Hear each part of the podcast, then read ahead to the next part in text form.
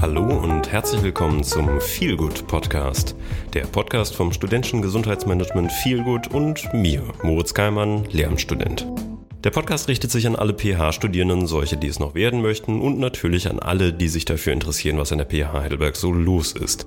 Der Podcast mit Wohlfühlfaktor versorgt euch mit Infos, News und Stories rund um die PH Heidelberg, damit ihr euer Studium in vollen Zügen genießen könnt.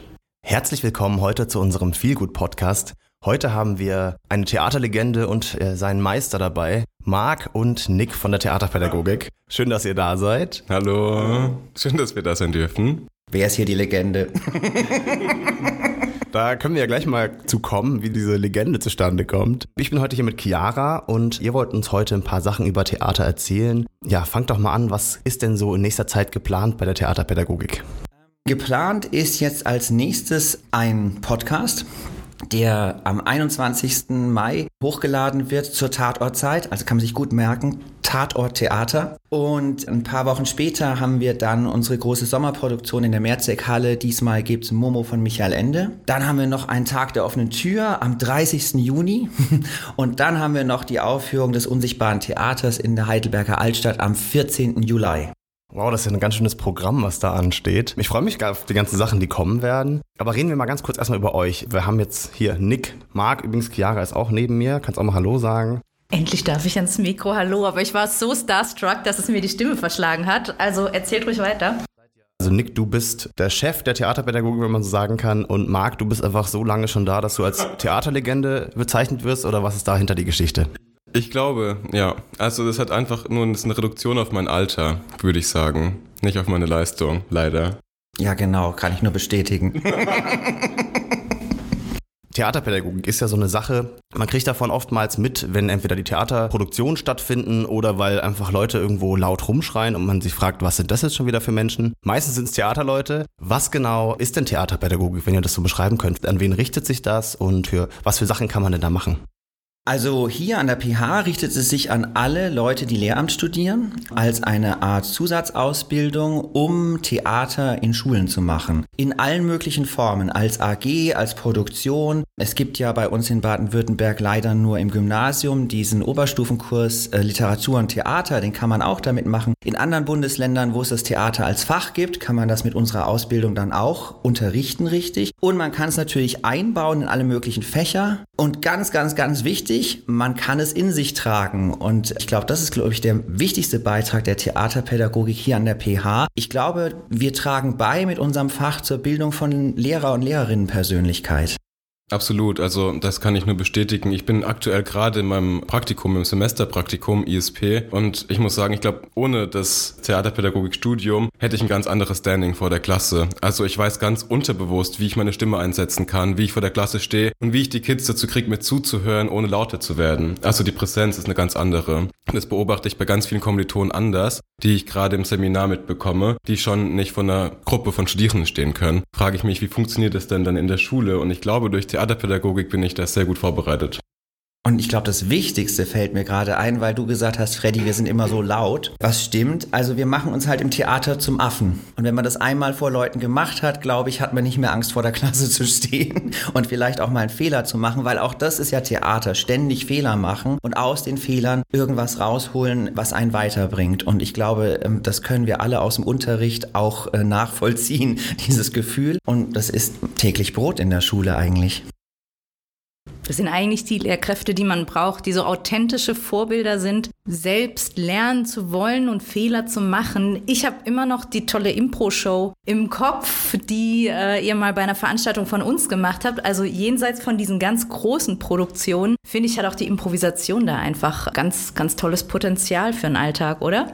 Absolut. Also ich glaube, wir improvisieren die ganze Zeit, vor allem im Lehrberuf. Also ich kannte meine Stunde planen und meine Strukturskizze vor mir liegen haben, vor allem im Praktikum. Aber was die Kids machen, kann ich nicht vorhersagen. Ich muss die ganze Zeit darauf reagieren, was kommt. Und das ist ein Improvisieren am laufenden Band. Also ich hatte jetzt ganz viele Unterrichtsstunden, die habe ich ganz toll geplant und habe jetzt gemerkt, nach fünf Wochen Praktikum, ich brauche mir den ganzen Planungsstress nicht machen, weil am Ende mache ich sowieso was anderes. Und Thema Authentizität, ich bin an einer Brennpunktschule und dort ist es super wichtig. Also die Kinder respektieren dich, glaube ich, nur nur, wenn du authentisch bist. Und das heißt nicht, dass du vor der Klasse stehen musst und streng sein, sondern du sollst Mensch sein und die wollen einen Menschen sehen. Und ich glaube, diese Durchlässigkeit habe ich auch sehr stark im Theater gelernt. Was mir dazu einfällt, weil es vorhin um Termine ging, wir haben im nächsten Semester zum ersten Mal die Möglichkeit bekommen, für Leute, die ins ISP gehen, einen Theaterworkshop zu machen, damit genau das, was der Marc erzählt, vielleicht auch Leuten, die jetzt nicht ein ganzes Studium bei uns machen, so ein bisschen zugänglich wird. Das ist am 8. Juli und man kann sich auf der Webpage des Praktikumsamtes, kann man sich dafür anmelden. Das klingt richtig gut. Das klingt so äh, perfekt eigentlich für alle Lehrämtler, die sagen, okay, ich hätte Interesse an Theater, aber so das ganze Theaterpädagogikstudium ist mir auch irgendwie zu viel. Oder ich sage einfach, hey, ich würde gerne mal ein paar Methoden von Theater mitbekommen für meine Praxis. Das packe ich einfach auch mit in die Shownotes, so wie alle anderen Termine auch. Wir hoffen natürlich, dass es die Einstiegsdroge ist. Ich bin schon ein bisschen neidisch. Ich komme ja aus der Gesundheitsförderung und ich habe jetzt lange Zeit auch mich mit dem Thema Transfer und äh, Wissenschaftskommunikation beschäftigt und auch da ist es so langsam, äh, dass man in dieser Bubble mitkriegt, Impro und Kommunikation gehören eng zusammen. Also ich frage jetzt hier einfach ganz frech, ne? Irgendwann fände ich so ein Programm auch ganz toll und würde mich direkt mal vormerken.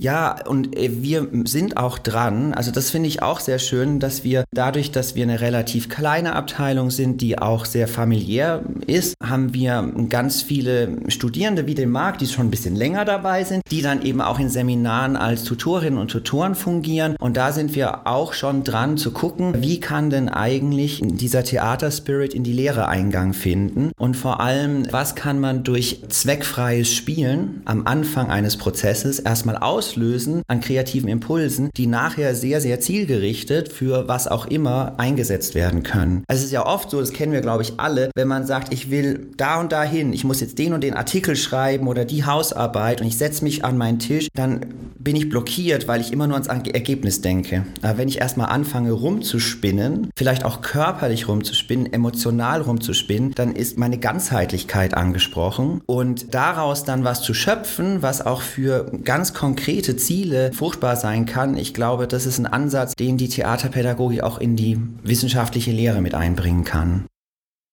Auf jeden Fall. Wir haben uns ja lange hier auch mit bewegungsaktivierendem Lehren und Lernen beschäftigt. Letztens war der Robert Rupp bei uns zu Gast und hat über gesunde Hochschullehre was erzählt. Und da ging es eben nicht um Apfelschnitze, sondern um ne, dieses ganzheitliche Menschsein, um Grundbedürfnisse und auch den Körper mit einzubeziehen. Also ja, ich sehe da viel Potenzial für Zusammenarbeit. Aber wir bleiben jetzt nochmal bei den tollen Projekten, die anstehen. Wollt ihr nochmal was erzählen über den Podcast, was uns da genau erwartet?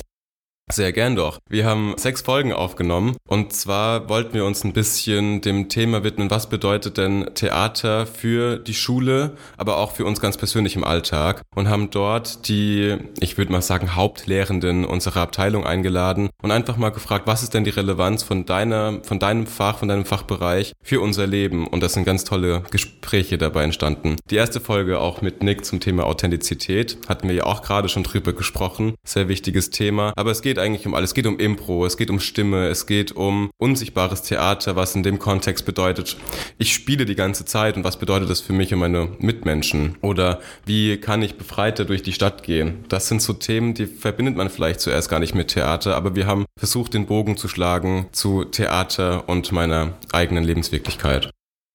Und was an dem Podcast finde ich sehr schön ist, also der Marc, ich habe ihn ja vorhin gedisst dafür, dass er schon lange dabei ist, aber es ist auch toll, weil er einfach den Studiengang dadurch so gut kennt. Und es ist so eine Kombi aus dem Marc, der schon ganz lange dabei ist, und der Johanna, die jetzt äh, relativ neu ist. Und die beiden geben, finde ich, auch in ihren Fragen nochmal sehr unterschiedliche Perspektiven auf den Studiengang und das Fach rein. Ja, klingt so, als ob der Podcast eigentlich für jeden was ist, der mal für sich selber was lernen möchte oder eben mal für die Praxis oder ne, für den Alltag einfach. Genau, also der Studiengang richtet sich eigentlich an alle. Ob man jetzt schon Theaterpädagogik studiert, studieren möchte oder einfach ein paar Tipps kriegen will, das ist eigentlich ganz egal. Und wann kommt der Podcast raus? Weil noch gibt's den ja nicht, oder? Also wie gesagt, 21. Mai, 20.15 Uhr zur besten Tatortzeit gibt's bei uns Tatort Theater, Zeptalk, der Podcast. Ja, ganz genau. Kommen wir zum nächsten Projekt, was bei euch noch ansteht. Wenn ich es richtig im Kopf habe, war das Momo. Wann findet denn das statt und wo findet das statt? Und erzählt generell mal, was ist denn dieses ganze Stück eigentlich, was ihr da aufführt? Ja, also Momo ist ja ein sehr, sehr bekanntes und beliebtes Kinderbuch im deutschsprachigen Raum. So sieht's aus. Und die PH Theatergruppe arbeitet sehr ensemblelastig, was bedeutet ist, wir kommen zusammen und versuchen, wir, wir lesen das Buch und dann improvisieren wir und entwickeln wir zu dem, was wir gelesen haben, Szenen oder Bilder oder Bewegungsabfolgen und daraus basteln wir nach und nach eine Aufführung. Das heißt, es ist eine Bühnenadaption, die aber nicht am Schreibtisch entsteht, sondern im Probenraum. Und dementsprechend ist es auch jetzt nicht, sagen wir mal, ein Stück, was nur, also auch, aber nicht nur von Lehramtsstudierenden für Kinder erzählt wird, sondern da haben Leute auch ihre eigenen Themen drin entdeckt, die sie gerne mit dem Publikum alt und jung teilen wollen. Ebenso Themen wie, was mache ich mit meiner Zeit, wie gehe ich mit meiner eigenen Endlichkeit um, weil darum geht es ja bei Momo. Also die grauen Herren, die Leuten so Angst machen, dein Leben ist endlich, mach was draus, dass man anfängt, an jedem Moment festzuhalten. Und das Tolle an Theater ist, dass wir da ja feiern, dass der Moment endlich ist. Und dass wir da feiern, dass jeder Moment einzigartig ist und indem wir ihn loslassen, können wir ihn wertschätzen. Und das ist so ein bisschen das Thema der Show, sage ich mal. Es ist nämlich nicht nur Theater und wie immer hat man im Theater zu wenig Zeit. Deshalb tut es mir richtig weh, über die Daten zu reden, weil noch so viel gemacht werden muss vorher. Es geht los am 11. Juni bis zum 20. Juni. Und der Vorverkauf wird sowohl analog in den Foyers der beiden PHs als auch online stattfinden nach Pfingsten. Also zur Theatergruppe ganz generell an der PH. Ich finde, wenn man so hört, man liest ein Buch und entwickelt daraus ein Stück, können sich vielleicht viele darunter nicht vorstellen, wie krass das eigentlich ist. Also ich durfte selber schon einige Stücke von dir nix sehen und auch bei einigen mitspielen. Und die Stimmung im Publikum und das, was man danach hört, ist, also ich will jetzt nicht zu viel Werbung dafür machen, auch wenn wir dafür vielleicht auch ein bisschen hier sind, aber die Stimmen aus dem Publikum sind echt atemberaubend. Also die Leute glauben zum Teil nicht, dass es eine studentische Produktion ist und vergleichen uns sehr oft mit Profis. Und das ähm, ehrt mich und die Abteilung finde ich sehr, weil sehr viel Energie und Leidenschaft in diese Projekte fließt und ähm, das spürt man und das kommt an im Publikum, was uns, finde ich, nochmal von einem Profitheater abhebt, diese Leidenschaft, die so spürbar wird. Ich finde, im Profitheater ist es oft sehr weiß nicht, abgearbeitet. Und hier merkt man, das sind Leute, die machen das freiwillig und die machen das aus einer Leidenschaft heraus. Das war mir gerade nochmal sehr wichtig zu erwähnen. Ich kann da sowas von mitgehen, als jemand, der Stücke schon besucht hat. Ich denke an Dorian Gray, weil das eines meiner Lieblingsbücher ist, wo ich gedacht habe, ich muss direkt da unbedingt hin. Wir sind viele Schritte gelaufen. Auch da habe ich dann da gleich gedacht, die haben an uns gedacht bei der Planung und Umsetzung. Und ich war völlig begeistert. Und ähm, meine Kollegin genauso an der Stelle reserviere ich jetzt schon mal Karten für Momo. Also ich habe da große Lust hinzugehen. Und vielleicht noch als kleine Anekdote, die letzte Vorstellung, die war ja beim Ikea. Auch einfach mal völlig out of the box. Und jetzt muss ich dir sagen, Nick, meine Kollegin kam zur Arbeit und hat gesagt, Leute, ich muss euch was erzählen. Es war echt krass. Ich war am Wochenende beim Ikea einkaufen. Könnt ihr euch vorstellen, dass Nick Humphrey da arbeitet nebenbei? jo, ich krieg da Prozente. ja, das ist vielleicht nochmal auch schön zu erwähnen. Das ist ja die englische Theatergruppe, die da aufgeführt hat. Da war auch der Freddy dabei und der Marc. Und das Konzept ist ein bisschen anders. Das ist ortsspezifisches Stationentheater. Und das macht sich zur Aufgabe, dass man nicht die Leute ins Theater holt, sondern das Theater zu den Leuten bringt und zwar an Orte, die ihnen wichtig sind oder eine Bedeutung haben im Alltag. Und ich bin schon ganz lange, wenn ich bei IKEA bin und ich bin da öfter als ich möchte, ähm, Aber nicht zum Arbeiten.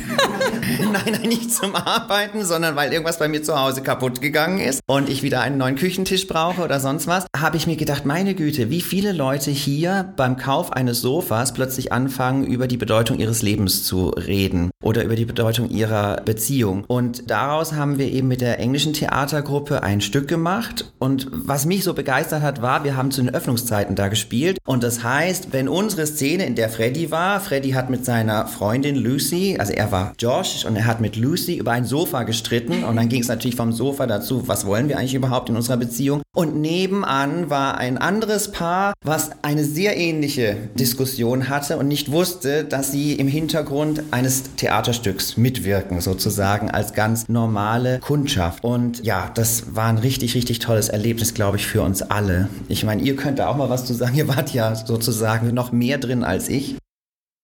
Also gerade zur Kundschaft, also ich glaube, jede, jede Person in diesem Ikea wurde auf einmal zum Spieler für unser Publikum, weil man in jeder Person wirklich eine Geschichte lesen konnte. Das war super interessant. Auch für uns als Charaktere, die dort durch Ikea gestreift sind, war es auch interessant, die ganzen Leute zu sehen. Sagen, ich bin hier nicht alleine mit meinem Problem. Hier gibt es hunderte von anderen Menschen, die irgendwie das gleiche Schicksal teilen. Ein schöner Moment war auch, als an irgendeinem Tag, ich glaube es war der zweite oder dritte Tag, äh, haben angefangen, äh, Leute Englisch zu reden dort auch. Also es waren mehrere Leute da, die Englisch gesprochen haben und dann war auf einmal Realität und Theater total miteinander verschwommen. Überall waren Streits, irgendwo waren Leute auf Englisch. War das jetzt Theater? War das jetzt gerade wirklich ein echter Streit? Das hat einfach echt Spaß gemacht, im Ikea zu sein und alles, was wir irgendwie auch gezeigt haben, irgendwie mal zu sehen. Also die ganze Zeit, ich glaube, wir waren jetzt dann eine Woche ungefähr dann im Ikea, quasi zu Hause, wenn nicht sogar ein bisschen länger und, äh, und haben dort äh, immer wieder uns selbst, unsere Charaktere selbst in den Räumen wiedergesehen. Das war echt sehr spannend und witzig auch zu beobachten. Ich fand es vor allem auch cool, so die Zeit vor den Aufführungen, da waren wir nicht im Kostüm und haben auch im Ikea geprobt. Und also die Reaktion von den Gästen dort, das war ja auch total lustig. Also die haben zum Teil überhaupt nicht gecheckt, was abgeht und warum da jetzt auf einmal so viele Leute sind, die so lautstark miteinander diskutieren. Uns wurde zwar gesagt, wir sollen nicht auf äh, mit Bühnenlautstärke proben, aber es hat nicht immer so gut funktioniert und da waren schon ganz viele verwirrte Blicke dabei. Und was mich auch richtig freut, ist, dass eben Leute wie zum Beispiel auch der Marc, der mir drei Jahre lang oder vier Jahre lang gesagt hat, also in die englische Theatergruppe komme ich nicht, ich möchte auf gar keinen Fall Englisch reden, eben zum Thema ganzheitliches Lernen durch Theater in der Fremdsprache einen ganz anderen Zugang zur Fremdsprache kriegen. Und ich finde sowas, weil es vorhin um die Relevanz ging für den Schulberuf, gerade im DAF-DATS-Bereich mal nachvollziehen zu können, wie das ist, im Alltag sich in einer fremden Sprache durchzuschlagen. Das ist so ein bisschen die, ja, die Möglichkeit, die die English Drama Group allen bietet. Da geht es also nicht jetzt nur spezifisch um Englisch. Ich hätte es ja nicht geglaubt am Anfang. Also wirklich, ich habe das vier Jahre lang nicht geglaubt, dass das mir auch Spaß machen könnte und dass mir das was bringt, aber ja, muss ich jetzt zugeben, da hattest du recht, Nick. Das ist einfach die Wahrheit gewesen. Ja. Also ich finde, der Spaß überträgt sich, der hat sich schon beim Zuschauen bei den Stücken an vielen ungewöhnlichen Orten übertragen. Hier im Studio nimmt es mich total mit. Also ich bin jetzt echt neidisch. Ich habe auch Lust, da irgendwie mal mitzumachen. Aber als allererstes steht an, euren Podcast zu hören und Momo anzuschauen. Wie gesagt, ich reserviere schon mal vor. Vielen, vielen Dank, dass ihr hier wart. Wer reinschnuppern will, 30. Juni von 14 bis 18 Uhr, Tag der offenen Tür im Altbau und in der ZEP 3. Da gibt es ganz viele Workshops. 45 Minuten pro Workshop kann man easy mal dabei sein. Dürfen da auch Leute kommen, die nicht Lehramt studieren? Ja. Zum Beispiel Gesundheitsförderung oder Felbi? Alle. Ja, alle. Yes. Auch Leute aus der Verwaltung, alle.